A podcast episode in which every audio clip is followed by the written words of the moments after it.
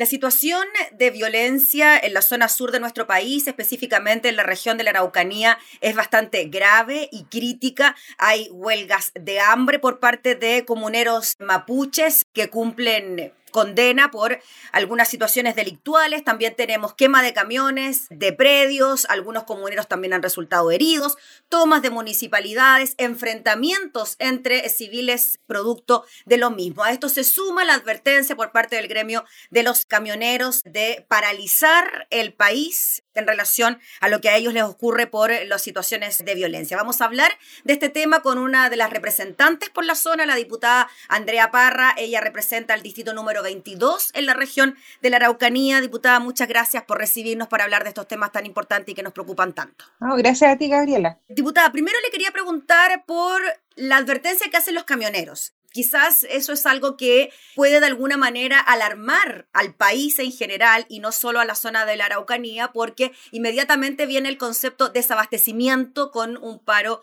de los camioneros a nivel nacional. ¿Cómo ve usted eso? ¿Cómo ve esa situación en particular? Bueno, uno puede ponerse en el lugar de los camioneros y entender eh, la preocupación que tienen respecto de circular en, en las rutas de la Araucanía, puesto que eh, particularmente en este último periodo, el aumento de la quema de camiones ha sido absolutamente desproporcionada. Entonces, eh, sale de todos los parámetros que habíamos visto en los últimos años. Eh, pero también es bien difícil comprender que un paro puede ayudar a mejorar el clima tenso y polarizado que se vive en la Araucanía. No vemos cómo puede contribuir. Nos parece que es muy poco asertivo eh, más bien eh, nos gustaría que los camioneros y la sociedad completa estuviese eh, en la línea, ¿no es cierto?, de mejorar el diálogo, de avanzar en, medidas como sociedad, en vez de dar ultimátum que no corresponden, creo yo, en un Estado de Derecho que, al cual ellos, nosotros, hacen alusión constantemente, digamos. El Estado de Derecho es en todos los casos, no solo para cuando a mí me conviene. Mm. Y cuando ellos dan como argumento que precisamente el Estado de Derecho es el que no se está cumpliendo, por ejemplo, en la región de la Araucanía por las constantes acciones de violencia que ellos se sufren, de hecho se está hablando de reactivar una ley que tiene que ver con la muerte de un camionero al interior de un camión para que el delito de quema de camiones sea igual al de quema de una casa, etcétera. Bueno, si estaremos disponibles para avanzar en, los proyectos de ley que puedan eh, eh, eh, contribuir, ¿no es cierto?, a, a, bajar las inquietudes, ¿no es cierto?, de los gremios y, por supuesto, ¿cierto?, están de acuerdo a la legislación vigente. Eh, pero, pero no veo yo cómo puede ayudar un paro. O sea, eso más bien vuelve a polarizar la situación, a, no ayudar. Eh, y hasta la hora, bueno, nos hemos ido en amenaza. Yo quiero recordar, ¿no es cierto?, que estos mismos camioneros eh, fueron eh, los que hicieron un paro por muchísimo menos, por muchísimo menos, en el segundo gobierno de la presidenta Bachelet. Nos llevaron los camiones a la moneda. Eh, y, yo siento también, ¿no es cierto?, que ahí hay, un gremio que está bien politizado también, si digámoslo. Hay José Villagrán, que, a quien yo conozco bien y con quien me senté muchas veces en mesas de diálogo cuando ejercí como gobernadora de la zona, Em, fue candidato de la UDI. Entonces, claro, eh, cuando eran los gobiernos, no eran gobiernos de su línea, entonces eh, ciertamente las medidas eran mucho más duras y hoy día em, se hacen ultimátum que son absolutamente inapropiados, eh, pero, pero tampoco se hace, digamos, el, el, verdadero show que tuvimos en en el gobierno anterior. Diputada Andrea Parra, y en cuanto a la situación de los comuneros mapuches que se encuentran en huelga de hambre, quizás la más crítica es la de Celestino Córdoba, el machi Celestino Córdoba, más de 90 días en huelga de hambre. Recordemos que él está cumpliendo prisiones por la muerte del matrimonio en Luxinger Macay. Y yo le quería preguntar por la denominación presos políticos y delincuentes normales, como los ha calificado el gobierno. ¿De qué tipo de personas estaríamos hablando acá? Porque mucho tiene que ver con el objetivo de la huelga de hambre del Mache Celestino Córdoba de pasar parte de su condena en su regue y no así en una cárcel, ¿no? Y claro, la diferencia quizás tiene que ver precisamente si es que es un preso político o que si es un delincuente que está preso por un delito en particular. ¿Cómo ve usted esa polémica? A ver, dos cosas. Yo, yo creo que eh, no es esa la diferencia. La diferencia es eh, eh, el convenio 169 que hemos adquirido gran parte de los países de este mundo moderno, que eh, tiene una mirada particular cuando se trata de presos de delitos comunes o lo que sea, digamos, de pueblos originarios. Ese es el punto, no, no, no, no otro. Yo quiero decirle con toda honestidad, no puedo comprender, no tengo ningún antecedente que a mí me permita sostener que existen presos políticos en un eh, régimen como el nuestro, en, gobiernos democráticos, en donde el gobierno y los distintos gobiernos no han tenido ninguna participación en las decisiones de la justicia. Em, por lo tanto, si alguien tiene algún antecedente que a mí me permita cambiar de opinión, encantada lo revisaré, pero eh, me parece bien insostenible señalar que hoy día los presos son presos políticos. Eso no quiere decir, ¿no es cierto?, que hemos cuestionado en muchas oportunidades la aplicación, por ejemplo, exagerada de las prisiones preventivas a eh, personas del mundo mapuche. Llevan a veces años y muchas veces han, eh, han salido libres, producto, ¿no es cierto?, en que la justicia ha actuado, pero, pero hay, hay un sesgo, ¿no es cierto?, Em, hacia el mundo indígena que hay que reconocer. Y por lo tanto, para mí el tema es eh, la aplicación del convenio 169. Yo creo que el tema de la discusión de que si son presos políticos o no, hoy día no tiene ningún sustento. Y el convenio 169, diputada Andrea Parra, estipula que personas de etnias originarias eh, tienen algún tipo de posibilidad de cumplir condenas bajo otras características? Así es, exactamente. Eso es lo que plantea. Pero solo por su condición de pueblo originario, porque Independiente de las dudas que uno pueda tener válidamente sobre la justicia en nuestro país relacionadas con presos mapuche por el caso de Matías Catrile, etcétera, ¿no? Una serie de situaciones, Operación Huracán, no, claro, puede tener ciertas dudas, pero que hay una persona que está condenada por la muerte de un matrimonio que murió quemado al interior de una casa. Esa persona podría tener la posibilidad de tener una pena diferente a estar en una cárcel por sus orígenes eso es lo que más complica, ¿no? De entender. Sí, cuesta entender, sin duda, porque por eso que hemos avanzado tan poco mm. en la relación con los pueblos originarios, porque hay poco, poca comprensión de que hay una cosmovisión y una mirada distinta. Em, el régimen de, el, el, crimen eh, de los Luchinger Macay fue un crimen muy doloroso para toda la Araucanía, más allá del sector político al cual pertenezcamos. Un hecho condenable, doloroso, terrible, y a mí me parece que la justicia hizo su trabajo. El Machi Celestino Córdoba está condenado por eso y tiene que cumplir su condena. A mí me parece que, el cumplimiento de las condenas que ha impuesto la justicia no debieran estar en, en, en, em, en cuestionamiento. El tema es cómo las cumple. Y si hoy día tenemos la situación que tenemos, eh, tan difícil en la Araucanía, eh, eso supone, ¿no cierto?, que todos tenemos que hacer un esfuerzo por dialogar. Cuando uno dialoga, tiene que ceder eh, espacios. Y nosotros como país decidimos en algún minuto firmar y adscribir a este convenio 169 que contempla que en el caso, ¿no cierto?, de, de las personas que sean condenadas y de pueblos originarios, tienen que considerarse sus particularidades étnicas, Em, su cosmovisión y su mirada. Más aún en el caso de, eh, del Machi Celestino Córdoba, que hay ahí un, tema con, el, con, la naturaleza, con el acercamiento, ¿no es cierto?, a su regue.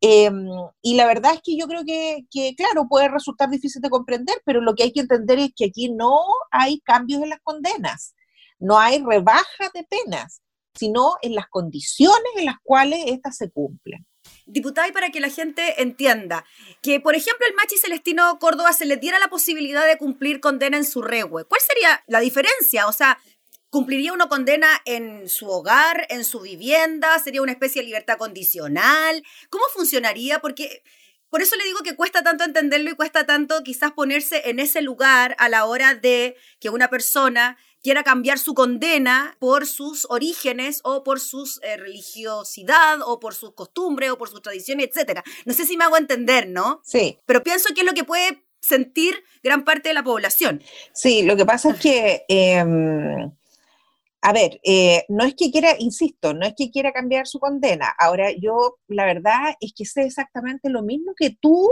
respecto de lo que se ha conversado entre los voceros mapuche y el ministro de Justicia. Eh, lo sabemos a través de la prensa. Y por eso intentamos en su momento en la Comisión de Gobierno Interior aclarar algunas dudas, porque yo me pregunto muchas cosas también. Si, si el tema es eh, no cambiar la condena y cambiar el espacio, el lugar, ¿no es cierto?, las condiciones eh, en que los presos mapuches están, entonces no, entiendo cuál es la razón por la cual este diálogo no ha fructificado. ¿ya? Porque el gobierno perfectamente podría avanzar en aquello. Y por eso yo fui súper concreta en preguntarle al ministro del Interior si lo que estaban pidiendo los presos mapuches era un cambio de condena o un cambio de condiciones. Y él fue... un cambio de lugar, por decirlo en fácil, un cambio de lugar, no sé, me imagino una celda, un lugar abierto, en contacto con la naturaleza, solamente por dar un ejemplo muy simple y muy básico. Bueno, el ministro fue, eh, me eludió el tema, no, no lo contestó. Además, yo quiero recordar, para ser bien precisa, el Machi Celestino lo, lo que está pidiendo no es cumplir su condena en su regue, es ir a visitar su revuelo como ya lo hizo, ¿no es cierto?, hace un tiempo atrás, mm. sino que estar en un lugar eh, distinto, eh, en conjunto probablemente con el resto de los presos mapuche. Yo no veo por qué el Estado no pudiese hacer ese esfuerzo de tener un centro penitenciario especial, ¿no es cierto?, para los presos mapuche, donde se le permita, ¿no es cierto?, em, em, tener la mirada, ¿no es cierto?, de su religiosidad y de su cosmovisión. Pero como te digo, yo no, no, no, no, hemos logrado que el gobierno transparente eh, cuáles son efectivamente el petitorio en detalle y dónde están los nuevos problemas. Entonces, al final, uno se queda con la misma sensación tuya, de que estamos en un diálogo de sordos, que nadie entiende nada, eh, que la violencia sigue y arrecia, y más allá de este hecho puntual, que sin duda hay que solucionar, esa es una parte del problema que tenemos hoy día en la Araucanía. Es, solo un sector. El resto, que es el diálogo permanente con las comunidades, que es em, hacer que un pueblo que ha sido excluido por años se integre y sea parte eh, de la sociedad chilena, yo creo que está muy lejos de eh, alcanzar hoy día. Estamos en una situación de tremenda polarización en la región, eh, hemos visto cuestiones que a mí me parecen tremendamente dolorosas, eh, el racismo a flor de piel, eh, el odio, el miedo. Sí, ¿cómo cree, diputada Parra, que se gestaron los incidentes del fin de semana pasado con estas municipalidades tomadas, el desalojo de las mismas municipalidades, cierto enfrentamiento entre civiles y mapuche, el accionar o no accionar de carabineros para poder controlar la situación? Chilenos entre chilenos, podríamos decir. Bueno, em, mira, yo creo que hay que entender un poco el, proceso. Yo, la verdad de las cosas es que em, te quiero contar que en, eh, eh, yo fui parte del gobierno de la presidenta Bachelet del gobierno pasado y nosotros manteníamos un diálogo muy fluido con las comunidades teníamos equipos en las gobernaciones, en la intendencia, que trabajaban todos los días con las comunidades y avanzamos mucho además en algo que es muy sentido por el mundo mapuche, que es el tema de la compra de tierra. Yo te quiero recordar que más del 20% de la compra de tierras total que se ha hecho en democracia se hizo en el gobierno pasado de la presidenta Bachelet. Ya avanzamos muchísimo en eso. Eh, esos programas que teníamos, ese diálogo permanente, se cortó absolutamente desde el minuto que asumió la administración del presidente Piñera. No hay equipos de eh, trabajo eh, con las comunidades mapuche ni en intendencia ni en gobernaciones. Eh, se suspendió prácticamente la compra de tierra. Entonces, finalmente lo que se generó fue una olla a presión. y hay que entender también que el movimiento mapuche es un movimiento muy heterogéneo, que tiene gente súper pacífica, pero también tiene gente súper radicalizada. ¿Ya? Incluso vinculada con eh, algunos grupos delincuenciales. Eh, y hoy día em, este, ese esfuerzo de diálogo que nosotros hicimos para mantener separados esos mundos, hoy día se destruyó. Y finalmente los grupos radicalizados se han tomado el movimiento mapuche porque el resto ha visto que no son escuchados, que no tienen despiche, que no tienen diálogo. Entonces esto fue el corolario, ¿ya? Entonces finalmente el pueblo mapuche ha aprendido que a través de la violencia los escuchan. Si no, hacen, si, no hay actos violentos, sencillamente todo el mundo se olvida de la Araucanía. No hay, eh, no hay diálogo, no hay nada. Entonces, eso es tremendo porque estamos educando, entre comillas, estamos educando a un mundo a no entender que el diálogo es el camino. Eso termina con los hechos del fin de semana, mm. con la toma de los municipios, con eh, eh, autoridades que estuvieron ausentes, porque ya se cayó, digamos, esta, esta falsedad que se dijo en algún minuto de que los alcaldes no habían pedido los desalojos, está archi demostrado con documentos y todo que se pidieron los desalojos desde el primer momento y que la autoridad regional sencillamente se hizo loco y no reaccionó y esperó hasta el último momento, causando esto que era, era mm, tremendo. O sea, aquí hubo negligencia de parte, ¿no es cierto?, de las autoridades regionales. Y usted que es de la zona diputada que vive allá, en el día a día, en lo cotidiano, ¿se ve esa relación tensa entre el pueblo mapuche y los no mapuches? ¿Cómo lo ve usted? Porque, claro, las imágenes que uno puede ver acá de gente saltando y gritando quizás qué cosa, era bien fuerte, ¿no? ¿Eso se da en el día a día?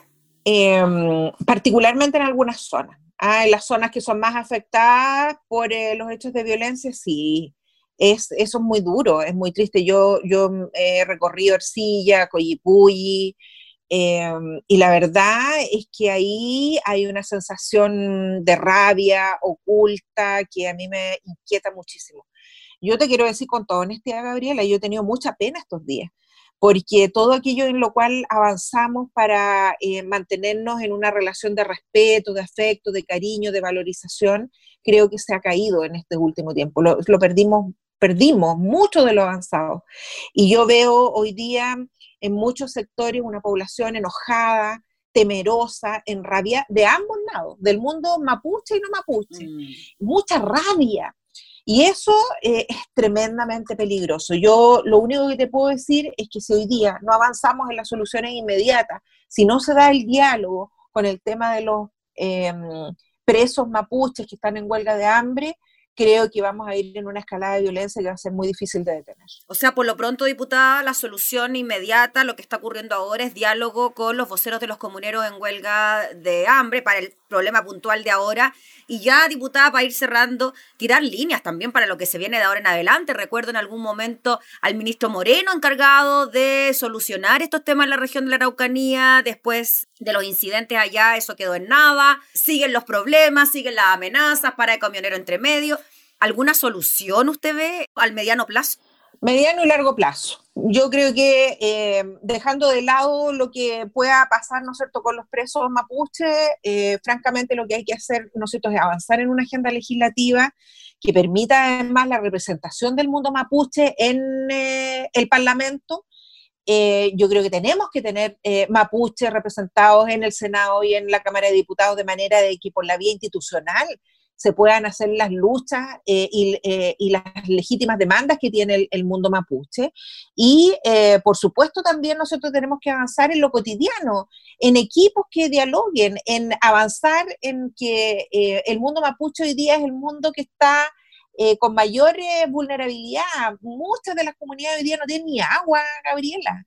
Entonces, hay que focalizar la inversión pública, hay que trabajar, hay que eh, también cambiar los libros de historia. Hay que reconocer el mapungún como una lengua propia y tenemos que avanzar en el reconocimiento constitucional de los pueblos originarios, pero como una plurinacionalidad. Mm. En la medida en que eh, em, demos un giro rotundo en lo que estamos haciendo, vamos a poder tener esperanza. Si no, la verdad, seguiremos igual. Sí, y la entrega de tierra, ¿usted cree que ese tema cómo va? ¿Sigue siendo quizá el punto de conflicto, la devolución de tierras? Mire, yo siempre he sostenido que es muy importante que de una vez por todas eh, hagamos un mapeo del tema de las tierras y de cuánto es efectivamente, dimensionemos cuánto es la deuda que tiene el Estado eh, eh, con el mundo mapuche en términos de tierra.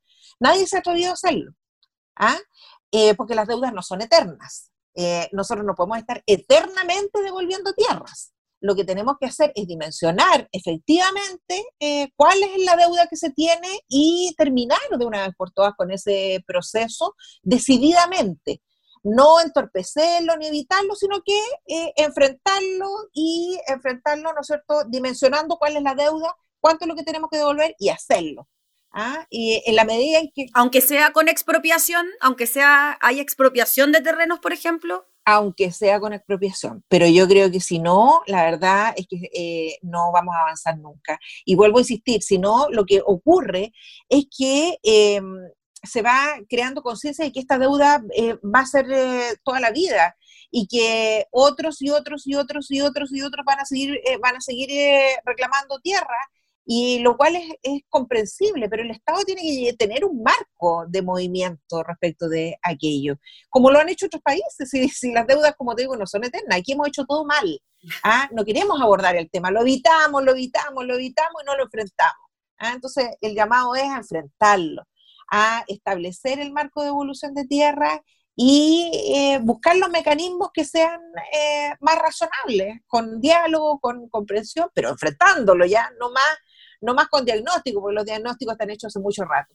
Listo, pues diputada Andrea Parra, le agradecemos enormemente por estos minutos de conversación, que esté muy bien, que tenga buen día. Buen día a ti también, Gabriela. Gracias. La diputada Andrea Parra, entonces, refiriéndose a la situación de su zona de la región de la Araucanía.